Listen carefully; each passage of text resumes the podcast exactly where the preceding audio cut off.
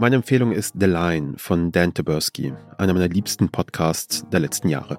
Darin geht es um die Geschichte von Eddie Gallagher, das ist ein ehemaliges Mitglied der US Navy SEALs, einer Spezialeinheit der US Marine. Dieser Eddie Gallagher wird von seinen Kameraden, die ihm unterstellt sind, beschuldigt, einen gefangenen, wehrlosen ISIS-Kämpfer in Irak getötet zu haben. Die Anschuldigungen führen zu einer internen Untersuchung und schließlich zu einem Gerichtsverfahren. Das ist der Journalist und Podcaster Kesh Rauberos. Sein Lieblingspodcast ist, wie ihr gerade gehört habt, The Line. Ihr hört den Podcast Podcast von Detektor FM und wir stellen euch heute die Podcast-Empfehlung von Kesh Rauberos vor.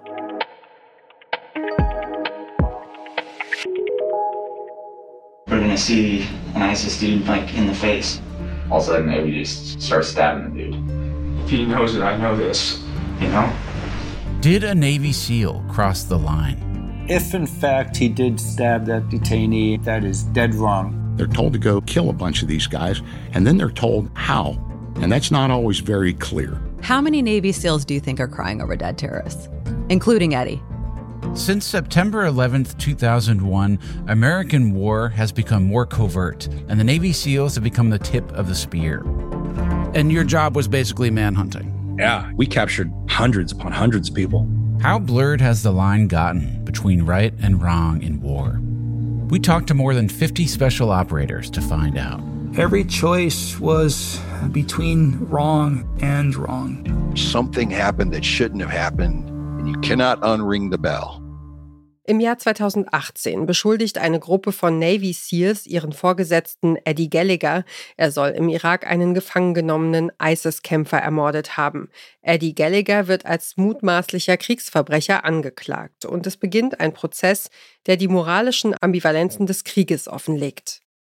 Im Podcast The Line erzählt der Autor, Regisseur und Podcast-Host Dan Taberski die Geschichte des Prozesses und zeigt, wie Amerika seine Kriege führt. Dazu hat er nicht nur mit dem Angeklagten Eddie Gallagher gesprochen, sondern auch mehr als 50 Spezialkräfte der Navy SEALs interviewt. Gibt es sie, diese klare Linie, die im Krieg Recht von Unrecht abgrenzt, oder verschwimmt die Grenze im Schützengraben?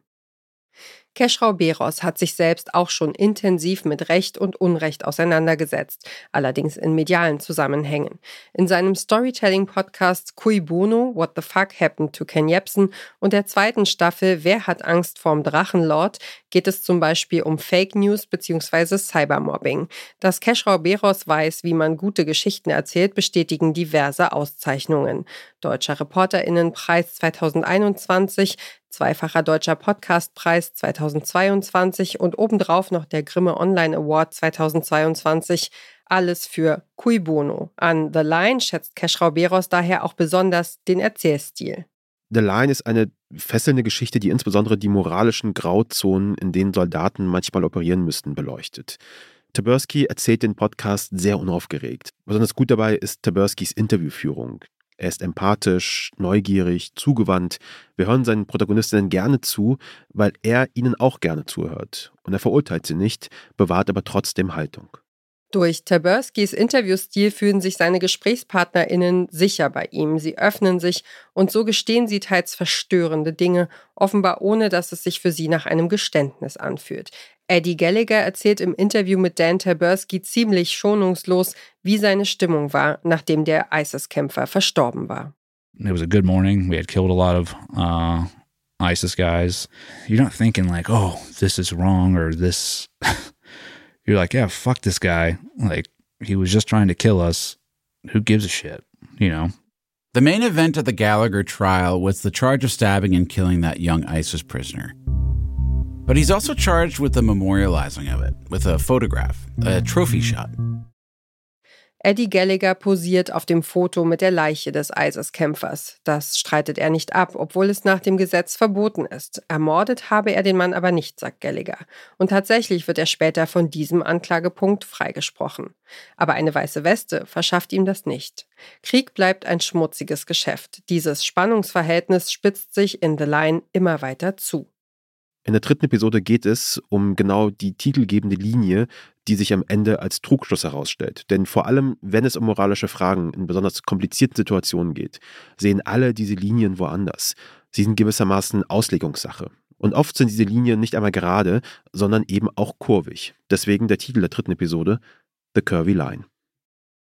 Der Angeklagte Eddie Gallagher hat viele FürsprecherInnen. Seine Frau Andrea veranstaltet Benefizveranstaltungen für ihn. Auf einem dieser Events spricht auch der republikanische Politiker Duncan Hunter. Hunter is a right wing congressman at the time and a veteran, and he takes up their cause. He petitions the White House to release Eddie from the brig pre trial, and he becomes a familiar voice with the Fox News crowd. This is him. Eddie Gallagher is in jail in San Diego, a Navy SEAL uh, that is in trouble for killing bad guys the wrong way. But the thing to notice here is a different narrative beginning to form from Eddie's advocates about why none of this should even be happening to Gallagher in the first place. They want us to kill guys compassionately and only under the rules of engagement that, that they say to. And if you kill the bad guys that we actually say are bad guys the wrong way, well, the U.S. government then is going to try you for murder and put you in jail. That it's less about guilty or not guilty, and it's more about whether we should be sticking our noses into what warfighters do on the ground at all. Was macht der Krieg mit den Soldatinnen, die in ihm kämpfen? Wie wirkt sich der Krieg auf das Denken und Fühlen derer aus, die an der Front Soldatinnen der Gegenseite töten und auch ihr eigenes Leben riskieren? Und worin besteht die Kultur amerikanischer Militärspezialeinheiten? Davon bekommen wir in The Line einen Eindruck. There's a picture of Eddie with a dead body holding a knife.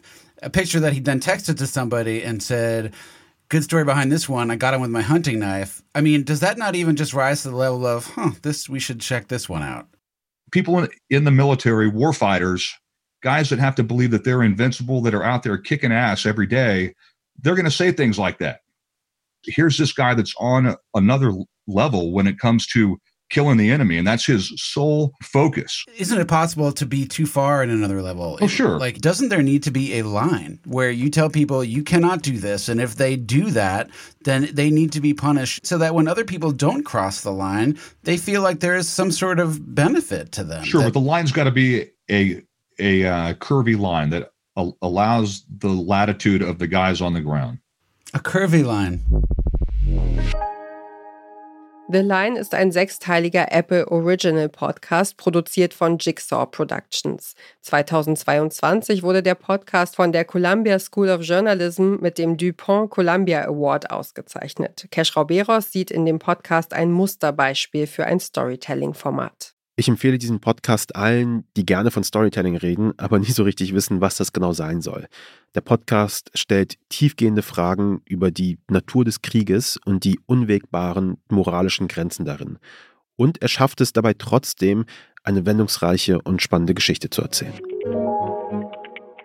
Das war der Journalist und Podcaster Cash Rauberos mit seinem Podcast-Tipp hier bei Detektor FM. Wenn ihr gerne wissen wollt, was eure Lieblingspodcasterin oder euer Lieblingspodcaster selbst so hört, schreibt uns eine Mail an podcastpodcast.detektor.fm mit dem Namen der Person und wir geben unser Bestes, eine Podcast-Empfehlung einzuholen. Dieser Podcast-Tipp kam von Cash Rauberos. Aufgeschrieben hat die Folge Caroline Breitschädel. Redaktion Johanna Voss und Doreen Rothmann. Produktion Tim Schmutzler. Und ich bin Ina Lebedjew. Morgen empfehlen wir euch, ausnahmsweise mal in eigener Sache, den für den Deutschen Radiopreis nominierten Detektor FM Podcast Teurer Wohnen. Wir hören uns.